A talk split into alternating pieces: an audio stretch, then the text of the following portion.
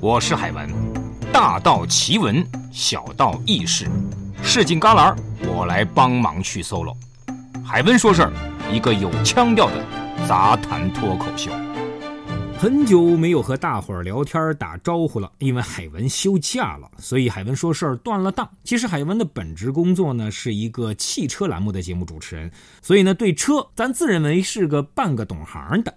打今儿起呢，海文说事儿将用几个篇幅的内容，用最通俗的话来和大伙儿说点车子的那档事儿。今天呢就来说说涡轮增压。你应该吃过烤串吧？在北方应该叫卤串儿。烧烤师傅为了让肉熟得快一点，需要火旺一些。想让火旺，扇子就得不停地扇。这和涡轮增压是一回事儿。想让动力更猛，就得让更多的燃油参与燃烧，这就要求氧气不能停啊。涡轮增压就相当于那个不停扇的扇子，为发动机加入更多的新鲜空气。但是，涡轮增压真的有那么好用吗？其实，涡轮增压发动机有一个死穴。就是一个叫做涡轮迟滞的东西。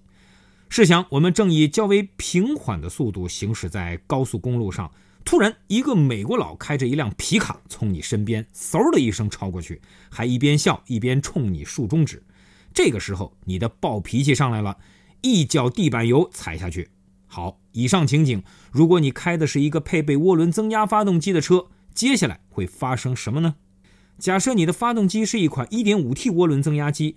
当你被刚才那个美国佬超越时，你一怒之下地板油。此时气门大开，大量空气吸入发动机中，喷油量也随之增加，整个发动机开始大负荷运转。但是此时的发动机还只近似相当于一个1.5升自然吸气发动机，因为涡轮效能并不是最大，涡轮的转动依靠排气去带动。但是在你踩下地板油的瞬间，排气量只是平缓的水平，经过一段延迟时间，变大了排气量，带动了涡轮的高速运转，使得更多的空气一下泵入到发动机中时，一大股动力才突然迸发出来。所以总结一下，涡轮迟滞的缺点就是来得慢，还有就是一下子来得太突然，还没开始回位就射了，就是这样。好了，今儿个海文说事儿就到这里。下期我们讲讲油门误当刹车怎么办。